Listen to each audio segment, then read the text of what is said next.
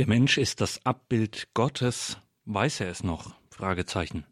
Herzlich willkommen und grüß Gott zu dieser Credo-Sendung, sagt Ihnen Gregor Dornis. Schön, dass Sie hier eingeschaltet haben in dieser Sendung, in der Sie einen Vortrag hören von Domherr Christoph Cassetti aus Chur in der Schweiz zu eben diesem Thema der Gott-Ebenbildlichkeit des Menschen. Nicht erst seit den Tagen des Zweiten Vatikanischen Konzils ringt die Kirche intensiv um ihr Verhältnis zur Welt und sie mischt sich ein in gesellschaftlichen Fragen. In beinahe jedem Zusammenhang, der da eine Rolle spielt, liegt die christliche Vorstellung von der Gottebenbildlichkeit des Menschen zugrunde. Und so auch das Plädoyer von Domherr Christoph Cassetti gerade in unseren Tagen, in denen so fundamental menschliche und gesellschaftliche Fragen, Probleme virulent werden, braucht es eine offensive Rückbesinnung auf dieses zentrale christliche Motiv. Der Mensch ist das Abbild Gottes. Weiß er es noch? Hören Sie einen Vortrag von Domherr Christoph Cassetti aus Chur in der Schweiz, gehalten beim Kongress Freude am Glauben des Forums Deutscher Katholiken im Jahre 2014. Ausgehend vom ersten Kapitel der Bibel findet sich die Auffassung des Menschen als Ebenbild Gottes in der Lehre und im Gebetsschatz der Kirche.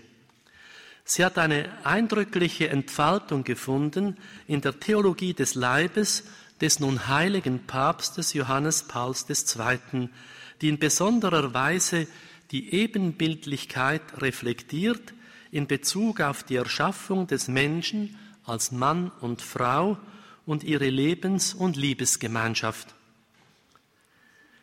Ihre Bedeutung lässt sich vielleicht so zusammenfassen. Mit Johannes Paul II. wird einsichtig, was man zu denken kaum wagt. Diese beiden Dimensionen des menschlichen und christlichen Lebens, Sexualität und Heiligkeit, gehören zusammen. Die Sexualität ist von Gott. Sie ist nicht ein Rest unserer Tierhaftigkeit. Vielleicht liegt hier das, was man das Revolutionäre der Sicht von Johannes Paul II. nennen könnte. Es ist gleichsam eine kopernikanische Wende, eine völlige Umkehr der Perspektive. Mit der Offenbarung des Planes Gottes zur menschlichen Sexualität sind alle Versuchungen des Manichäismus besiegt, welcher zwar nicht die Lehre, aber die Seelsorge der Kirche immer wieder beeinflusste. Unser Glaube ist nicht leibfeindlich, sondern ausdrücklich leibfreundlich. Die Sexualität muss nicht vom Menschen je neu erfunden werden, sie ist geoffenbart.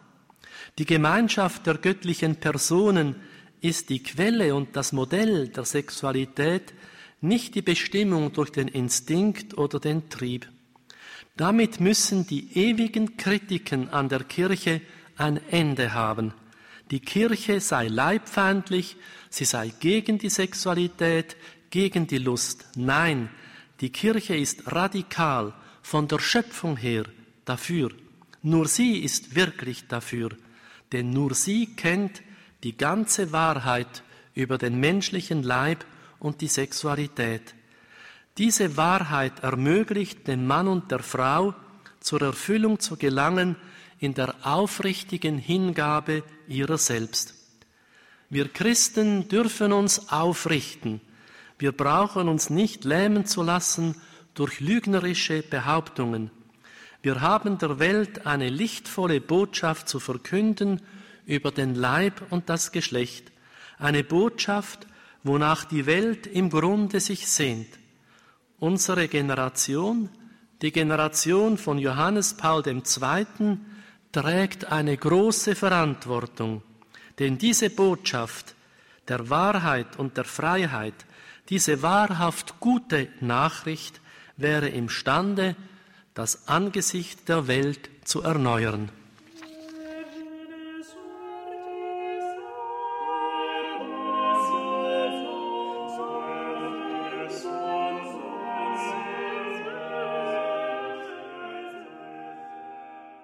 Zweitens, der Mensch als das Ebenbild Gottes, er weiß es nicht mehr. Wenn sich die Ebenbildlichkeit Gottes auf besondere Weise im Verhältnis von Mann und Frau und damit in Ehe und Familie erweist, dann ist anzunehmen, dass der Mensch gerade in diesem Bereich es nicht mehr weiß. Das zeigt einmal ein Blick auf die Umfrage zu Ehe und Familie vor den Bischofssynoden von 2014 und 2015.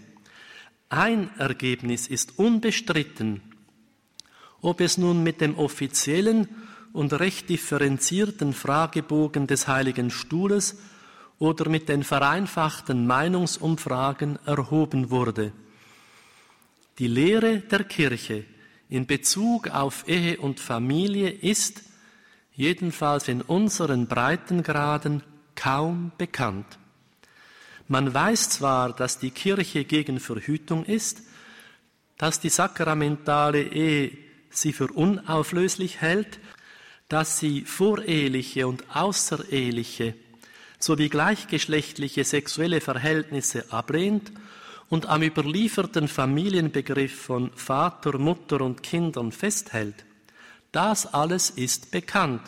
Aber die Begründungen für diese Lebensregeln sind praktisch unbekannt. Und da die Begründungen unbekannt sind, fällt es den Menschen so schwer, diese Lebensregeln anzunehmen. Aus diesem Unwissen heraus kommen dann die Erwartungen, die nicht selten als Forderungen ausgedrückt werden. Bei der Auswertung solcher Fragebogen ist mir übrigens aufgefallen, dass selbst jüngere und kirchlich ganz loyale Priester nur sehr ungenügend Bescheid wissen, zum Beispiel über die natürliche Empfängnisregelung, welche die Kirche für die verantwortete Elternschaft empfiehlt. Das ist geradezu tragisch, denn die natürliche Empfängnisregelung ist nicht nur in sich ethisch unbedenklich, sondern auch zuverlässig. Sie gefährdet die Gesundheit nicht und trägt erwiesenermaßen zum Gelingen der Ehe bei. Internationale Studien haben gezeigt, dass die Scheidungsrate signifikant sinkt, wenn die Eheleute den Lebensstil der natürlichen Empfängnisregelung praktizieren. Angesichts des Leids, das jede Scheidung mit sich bringt, muss man ja ein Brett vor dem Kopf haben, wenn man nicht gerade auch in der Kirche mit allen möglichen Mitteln den Lebensstil der natürlichen Empfängnisregelung fördert. Wenn Priester darüber nicht Bescheid wissen, ist das auch eine Anfrage an ihre Ausbildung. Seit über 40 Jahren tun sich viele Bischöfe und Moraltheologen schwer, die offizielle Lehre der Kirche weiterzugeben, zu begründen und zu vertiefen. Das heißt für mich, die Theologie des Leibes muss auch in den Priesterseminarien gelehrt werden. Das zeigt zum anderen, dass der Mensch nicht mehr weiß, dass er Ebenbild Gottes ist, ein Blick auf die Gender-Ideologie. Es ist ein Angriff auf den Menschen als Ebenbild Gottes, geschaffen als Mann und Frau.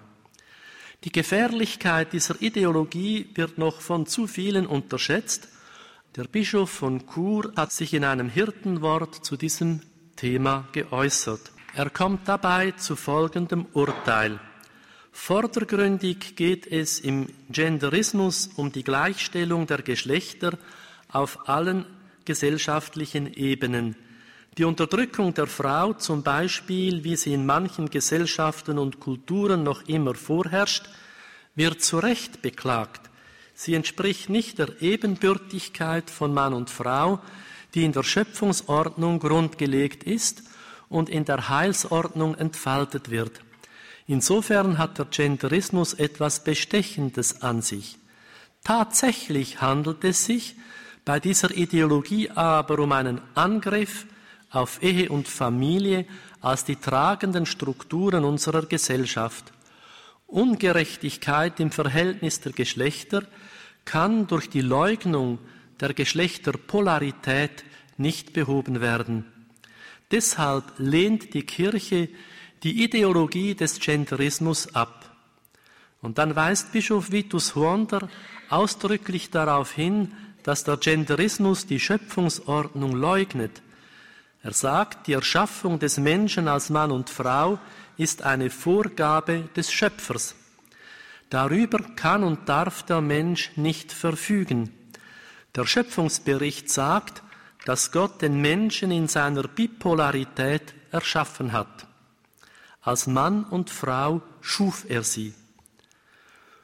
Und der Bischof schließt mit der Feststellung, dass alles, das ganze Schöpfungswerk sehr gut war, somit auch die Erschaffung des Menschen als Mann und Frau. Im weiteren Verlauf seines Hirtenwortes begründet der Bischof die Ablehnung der Gender-Ideologie mit folgenden Thesen. Der Genderismus leugnet die Vorgabe der Natur. Er ist wissenschaftlich unhaltbar. Er zerstört Ehe und Familie. Er schadet dem Mann. Er schadet der Frau und dem Kind. Und er nimmt totalitäre Züge an.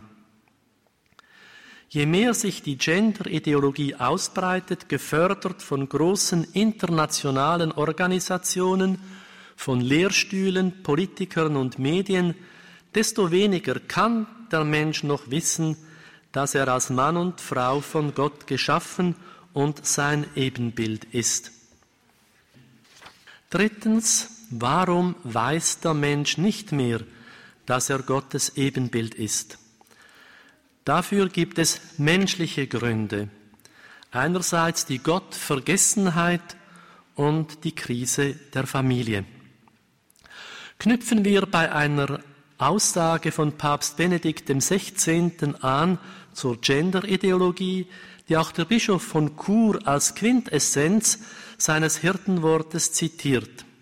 Papst Benedikt XVI. sagte in seiner Ansprache vor dem Kardinalskollegium und der Kurie am 21. Dezember 2012 zum Genderismus, die tiefe Unwahrheit dieser Theorie und der in ihr liegenden anthropologischen Revolution ist offenkundig, wo die Freiheit des Machens zur Freiheit des sich selbst Machens wird, wird notwendigerweise der Schöpfer selbst geleugnet und damit am Ende auch der Mensch als göttliche Schöpfung, als Ebenbild Gottes, im Eigentlichen seines Seins entwürdigt.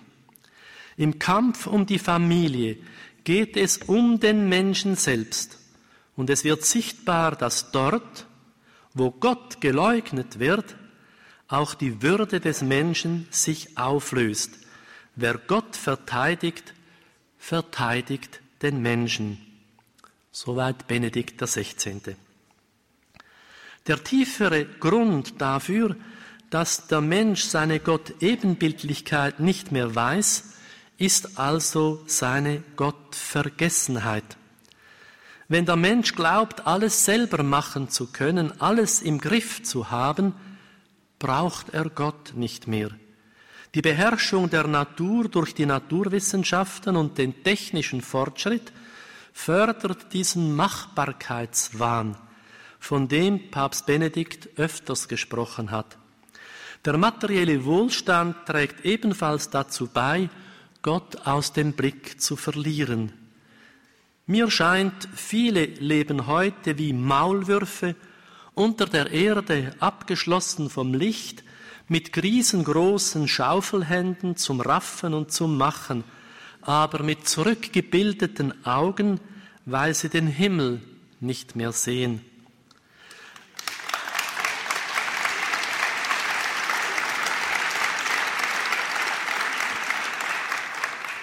Aber wenn wir von Gott so geschaffen sind, dass wir nur in der Rückbindung zu ihm, in der Religio, glücklich werden können, dann kann die Gottvergessenheit nur schreckliche Folgen haben.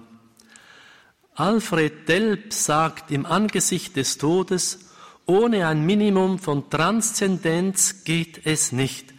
Der Mensch muss über sich selbst hinaus wollen, wenn er überhaupt Mensch bleiben will.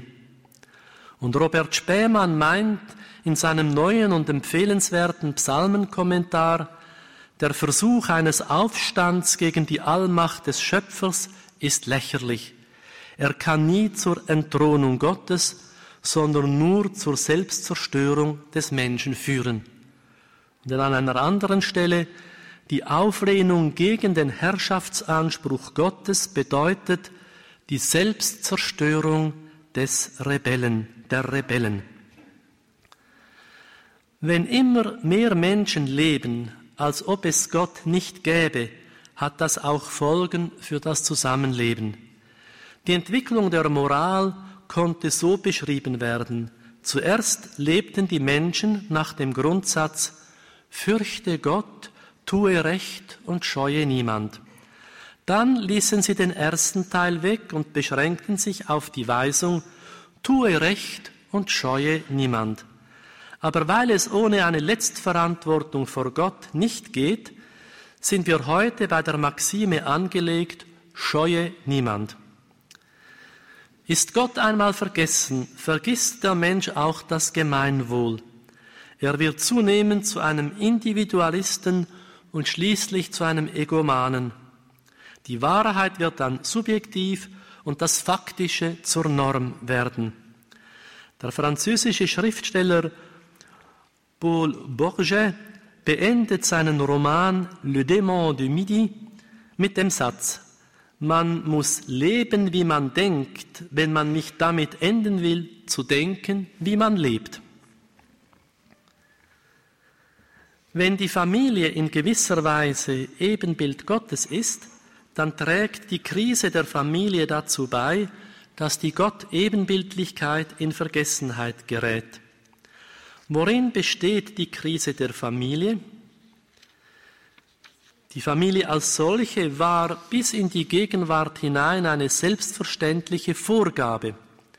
Sie mochte sich im Laufe der Zeit wandeln, sie mochte in gesellschaftlicher oder wirtschaftlicher Hinsicht Funktionen hinzugewinnen oder verlieren.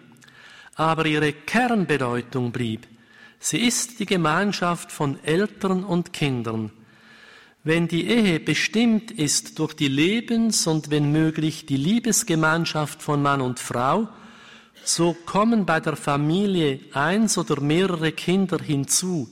Sie umfasst mehrere Generationen. Alle diese Selbstverständlichkeiten, wir haben es an diesem Kongress schon mehrfach gehört, sind heute in Frage gestellt. Familie ist, wer sich aus dem gleichen Kühlschrank verpflegt.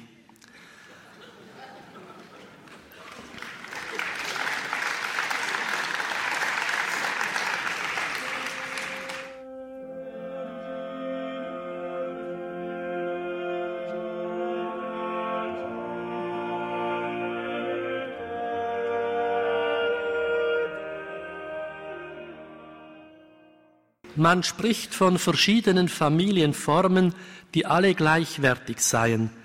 Die sogenannte traditionelle Familie mit Vater und Mutter und Kindern dürfe nicht die maßgebende sein. Einelternfamilien, Patchwork-Familien dürften nicht diskriminiert werden durch die Idealisierung der vollständigen Familie. Gleichgeschlechtliche Personen mit Kindern aus heterosexuellen Verbindungen, mit adoptierten Kindern oder mit künstlich gezeugten Kindern beanspruchen ebenfalls als Familie anerkannt zu werden. Frauen wünschen sich ein Kind ohne Beziehung zu einem Mann.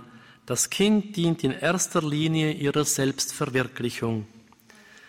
Wie wir gesehen haben, versuchte die Gender-Ideologie diesen Entwicklungen noch eine pseudowissenschaftliche Rechtfertigung zu geben. Die Ursachen dieser fundamentalen Krise der Familie sind vielfältig und komplex. Die großen Ideologien des letzten und vorletzten Jahrhunderts wollten die Familie zerstören, um leichter den neuen an die totalitären Systeme angepassten Menschen zu schaffen. Der entwurzelte Mensch ist manipulierbar. Die religiöse Bindung des Menschen ist vermittelt durch die familiäre Bindung. Gottlose Ideologien wissen das und greifen deshalb die Familie an. Erhellend ist eine erschütternde Aussage von Karl Marx in seinen Thesen über Feuerbach. Karl Marx sagt, Feuerbach geht aus von dem Faktum der religiösen Selbstentfremdung, der Verdoppelung der Welt in eine religiöse und eine weltliche Welt. Seine Arbeit besteht darin, die religiöse Welt in ihre weltliche Grundlage aufzulösen. Aber, dass die weltliche Grundlage sich von sich selbst abhebt und sich ein selbstständiges Reich in den Wolken fixiert, ist nur aus der Selbstzerrissenheit und dem sich selbst widersprechen dieser weltlichen Grundlage zu erklären. Diese Selbst muss also in sich selbst sowohl in ihrem Widerspruch verstanden als praktisch revolutioniert werden. Also, nachdem zum Beispiel die irdische Familie als das Geheimnis der heiligen Familie entdeckt ist, muss nun erstere selbst theoretisch und praktisch vernichtet werden. Also Karl Marx sagt ausdrücklich, die Familie muss theoretisch und praktisch vernichtet werden. Die Vernichtung der Familie war und ist das Ziel des Marxismus.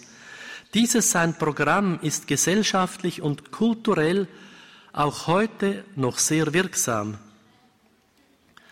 Ein schrankenloser Individualismus ist per se familienfeindlich. Er neigt in der Folge dazu, in jeder Notlage den Staat um Hilfe anzugehen. Eine falsch verstandene Emanzipation der Frau sucht in Angleichung an den Mann eher die berufliche Karriere als die Mutterschaft. Werden Kinder zu früh von ihren Müttern getrennt, führt das zu vielfältigen seelischen Verletzungen.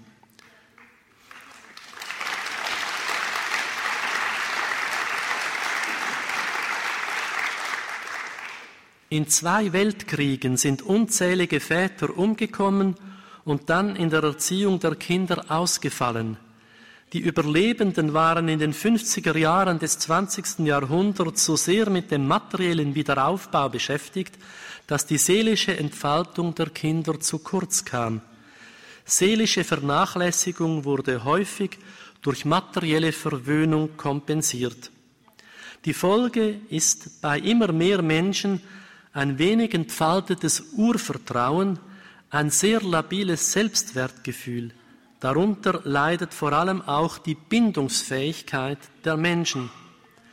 Die Folge davon ist, dass die Zahl der Eheschließungen abnimmt, auch der Prozentsatz der außerehelichen Geburten hat zugenommen. Entbehrungen in der Kindheit können zu gesteigerten Ansprüchen im Erwachsenenalter führen. Wenn mein Ehepartner meine großen und vielfältigen Ansprüche nicht erfüllt, muss ich nach einem anderen Ausschau halten.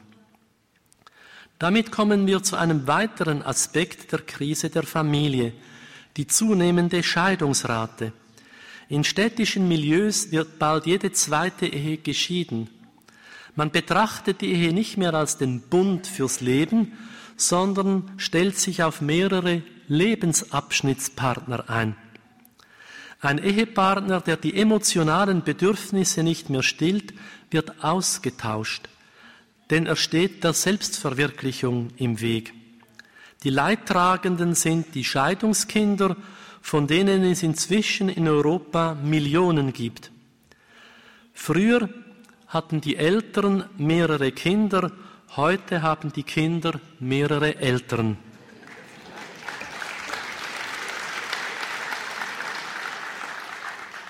Scheidungskinder tun sich in der Regel schwerer im Leben als Kinder aus intakten Familien. Ehepartner, deren Eltern schon sich haben scheiden lassen, werden in einer Ehekrise schneller an Scheidung denken.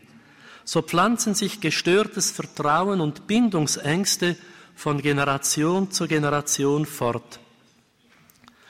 Mit dem medizinischen Fortschritt ist die Kindersterblichkeit stark gesunken und so die Bevölkerung rascher gewachsen. Aus dieser Wahrnehmung entstand die Angst vor einem unkontrollierten Wachstum der Bevölkerung. Familienplanung wurde zur manchmal notvollen Frage.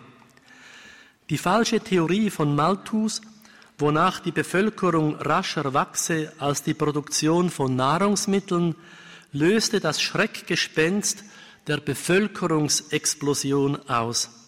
Man glaubte in den reichen Ländern, der Wohlstand sei nur zu wahren, wenn die Geburten vor allem in den armen Ländern drastisch und mit allen Mitteln reduziert würden.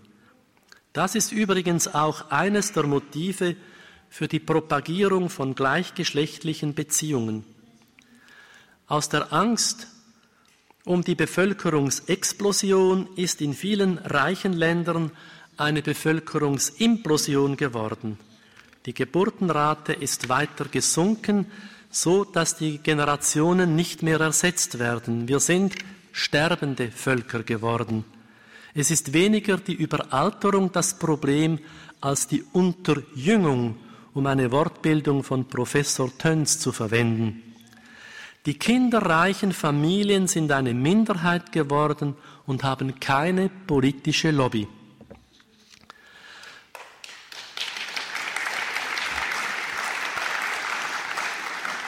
Der, der weltanschauliche Hedonismus und der allgemein praktizierte Konsumismus ließ eine lebensfeindliche Spaßgesellschaft entstehen, nach dem Motto von Neil Postman, wir amüsieren uns zu Tode, beziehungsweise nach dem Wort der Bibel, lasst uns essen und trinken, denn morgen sind wir tot.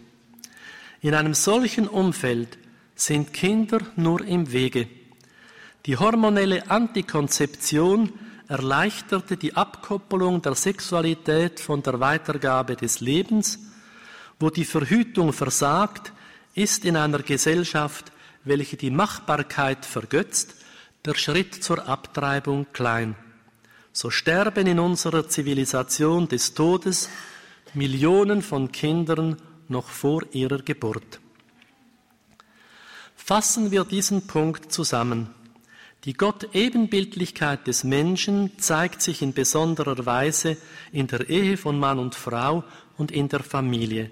Sie sind berufen, Orte zu sein, wo die Liebe Gottes zu den Menschen erfahrbar wird. Die Krise der Familie verdunkelt die Gott-Ebenbildlichkeit.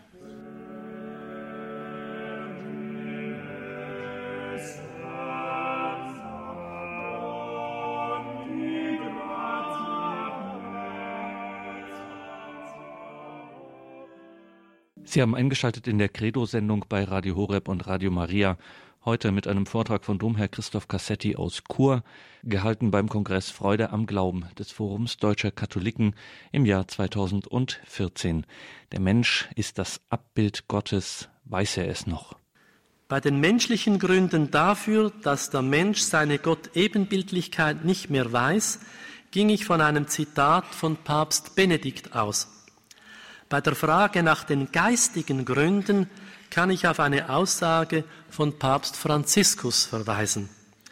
Dieser sagte zu Weihbischof Andreas Laun, die Gender-Ideologie ist dämonisch. Andreas Laun kommentiert in seinem Klartext, übertrieben? Nein.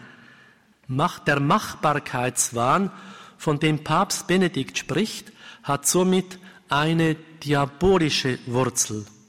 Das zu erkennen ist wichtig. Wir sind geneigt, den Menschen allein in der Beziehung zu Gott und zu den Mitmenschen zu sehen. Aber es gibt noch einen dritten Mitspieler im großen Welttheater, den Widersacher, den Fürsten dieser Welt. Obwohl er in der Gestalt der Schlange schon am Anfang der Bibel nach der Erschaffung von Mann und Frau als Gottes Bild und Gleichnis in Erscheinung tritt, wird er kaum beachtet. Er sät Misstrauen zwischen Gott und den Menschen und täuscht die ersten Menschen mit der Lüge, sie könnten aus eigener Kraft Gott ähnlich werden. Durch den Sündenfall wird die ursprüngliche Harmonie zwischen Gott und Mensch und unter den Menschen empfindlich gestört. Auch das Licht der Vernunft ist dadurch getrübt. Deswegen brauchen wir das Licht der Offenbarung, um die Wirklichkeit besser zu verstehen. Liebe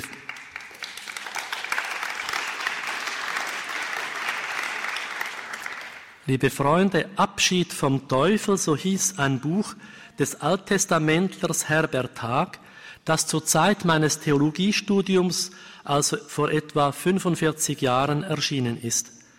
Der damalige Professor Josef Ratzinger zeigte in einem Artikel auf, dass Haag seinen Abschied vom Teufel weder von der Bibel noch von der Lehre der Kirche her begründen konnte, sondern allein im Namen der zeitgenössischen Weltanschauung.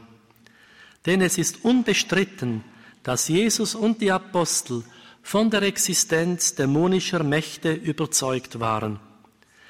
Es scheint mir in diesem Zusammenhang außerordentlich wichtig, dass das Ringen mit der Macht der Dämonen zum, zum eigentlich religiösen Weg Jesu selbst gehört. Die Bibel weiß von seinen Versuchungen.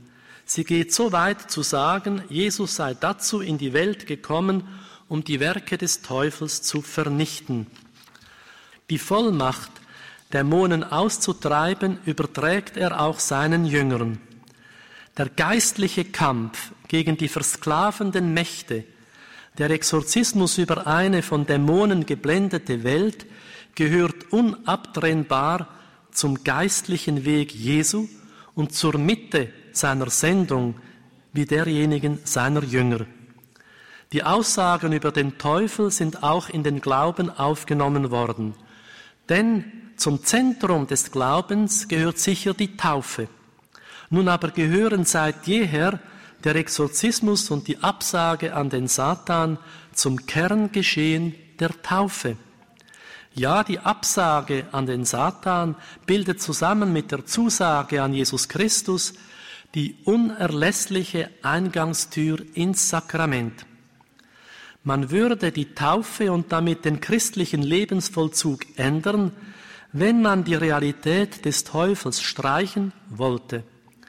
Im Übrigen müsste man hier bei der Frage nach der Kirche die Erfahrung der Heiligen, aber auch der Exorzisten aller Jahrhunderte dazunehmen. Diese Erfahrung entspricht der Erfahrung Jesu. Je stärker das Heilige sichtbar und mächtig wird, desto weniger kann sich der Teufel verbergen.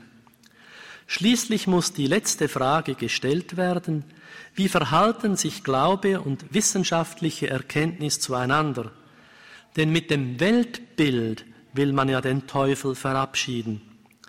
Der Glaube kann gesicherter wissenschaftlicher Erkenntnis nicht widersprechen. Dass die Vorstellung des Teufels dem Durchschnittsgeschmack entgegensteht, ist klar.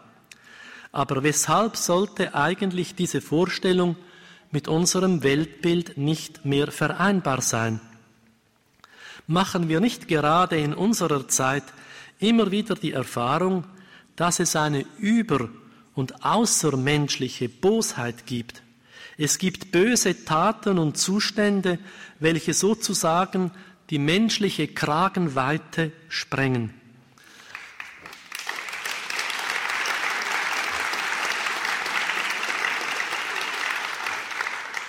Papst Johannes Paul II. fragte einen Prälaten, haben Sie den Teufel schon gesehen?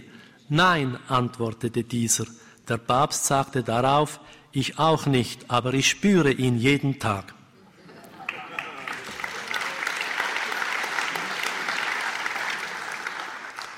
Nur am Rande sei vermerkt, dass ein einfacher Bauer das Buch von Herbert Haag so kommentiert hat. Herbert Haag hat Abschied genommen vom Teufel, aber der Teufel hat nicht Abschied genommen von Herbert Haag.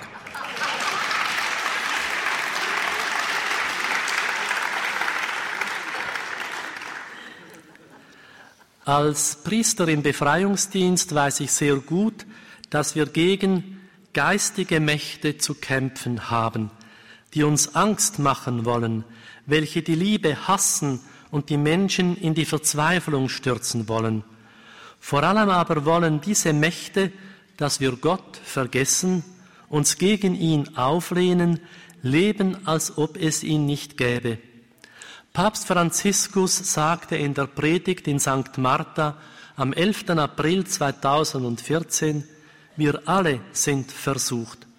Der Teufel wolle nicht unsere Heiligkeit, er wolle nicht, dass wir Jesus folgen. Jemand könne vielleicht einwenden, aber heiliger Vater, wie antiquiert Sie sind, vom Teufel zu sprechen im 21. Jahrhundert. Aber seht, den Teufel gibt es, den Teufel gibt es, auch im 21. Jahrhundert. Und wir dürfen nicht gutgläubig sein. Ehe, wir müssen vom Evangelium lernen, wie man gegen ihn kämpft. Das ist Papst Franziskus.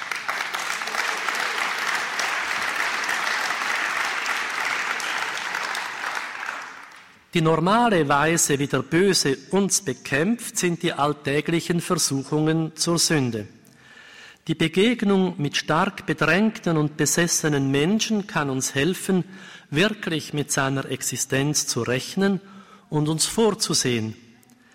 Es könnte sein, dass Gott dem Bösen erlaubt, sich in bedrängten und besessenen Menschen auch auf übernatürliche Weise zu manifestieren, weil viele Theologen und Seelsorger seine Existenz leugnen.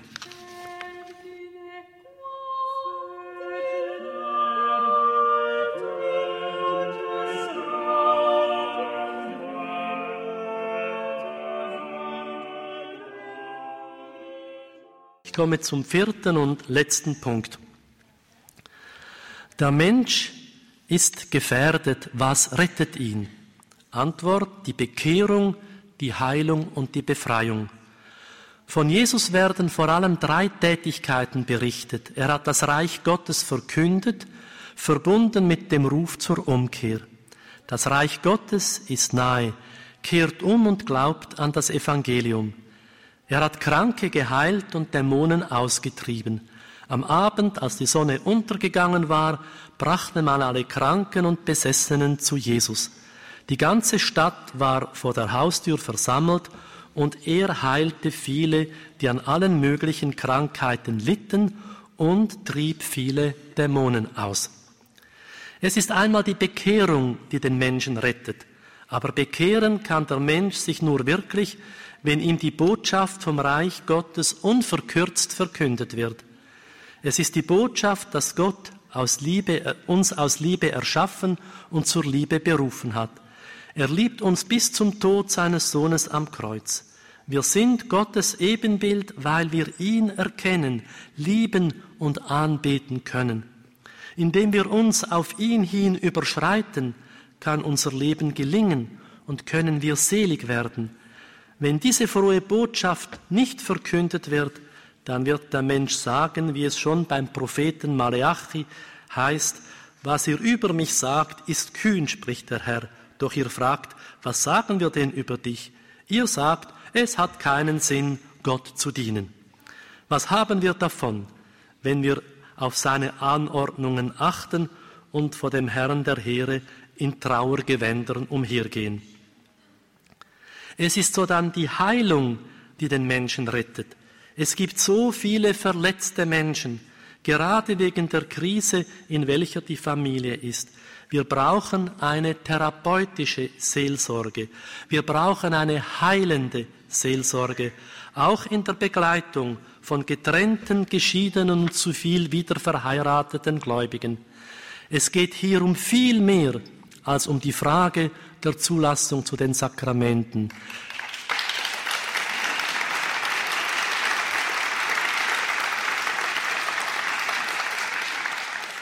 Es ist drittens die Befreiung vom Bösen, die den Menschen rettet. Es gibt schon manche Priester und Laien, die im Befreiungsdienst stehen und vom Bösen bedrängten Menschen helfen. Die Kirche kennt dieses Instrument der Seelsorge seit ihren Anfängen, auch wenn es in verschiedenen Zeiten unterschiedlich häufig angewendet worden ist.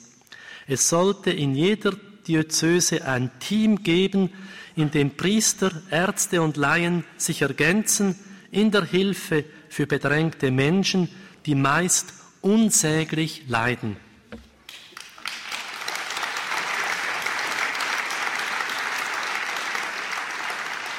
Von den drei Tätigkeiten Jesu, bekehren, heilen, befreien, lassen sich für uns alle drei wichtige Gebetsanliegen ableiten.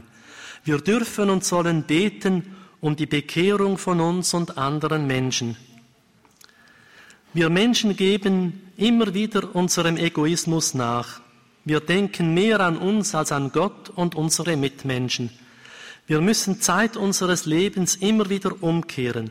Dazu gehört auch, dass wir diejenigen um Vergebung bitten, die wir verletzt haben, und dass wir denjenigen verzeihen, die uns verletzt haben. Das alles können wir nicht aus eigener Kraft. Wir bedürfen dazu der Hilfe Gottes. Darum beten wir um Bekehrung. Wo Menschen miteinander leben, kommt es immer wieder zu gegenseitigen Verletzungen, sehr oft auch unabsichtlich. Seelische Wunden können zu leiblichen Krankheiten führen. Wir Menschen sind seit dem Anfang unseres Lebens auf vielfache Weise verwundet. Deshalb bedürfen wir alle der Heilung, nicht nur von allen möglichen Krankheiten, sondern auch von unseren seelischen Verletzungen. So sollen und dürfen wir beten um die Heilung von uns und unseren Mitmenschen. Wir glauben, dass Gott die sichtbare und die unsichtbare Welt erschaffen hat. Zur unsichtbaren Welt gehören die gefallenen Engel, die uns von Gott und der Liebe wegbringen und ins Unheil stürzen möchten. Auch wenn Jesus den Teufel am Kreuz besiegt hat, führt dieser immer noch Rückzugsgefechte. Er will uns zur Sünde verführen und kann auch auf mancherlei Weise unsere Freiheit zum Guten behindern. Deshalb dürfen und sollen wir für uns und unsere Mitmenschen beten um die Befreiung vom Bösen. Übrigens helfen uns in diesen drei wichtigen Gebetsanliegen die drei großen Erzengel. Gabriel, der Engel der Verkündigung, kann uns beistehen in unserem Gebet um Bekehrung. Raphael, der die blinden Augen des Tobit geheilt hat, kann uns unterstützen im Gebet um Heilung. Und Michael, der große Kämpfer gegen den Satan, kann uns helfen in unserem Gebet um Befreiung. Ihr heiligen Erzengel bittet für uns. Ich danke für die Aufmerksamkeit.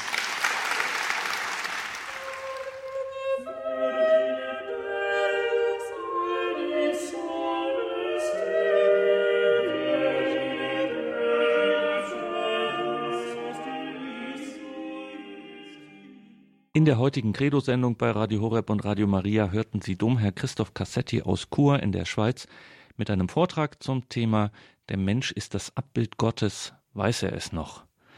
Diesen Vortrag hat Domherr Cassetti gehalten beim Kongress Freude am Glauben des Forums Deutscher Katholiken im Jahr 2014. Danke Ihnen, liebe Hörerinnen und Hörer, fürs Dabeisein, für Ihr Interesse an dieser Sendung. Gleich um 21.40 Uhr geht es hier weiter mit der Komplet, dem Nachtgebet der Kirche. CD und Podcast von dieser Sendung gibt es auf den üblichen Wegen. Ich darf mich an dieser Stelle von Ihnen verabschieden, wünsche Ihnen einen gesegneten Abend und eine behütete Nacht. Alles Gute wünscht Ihr Gregor Dornis.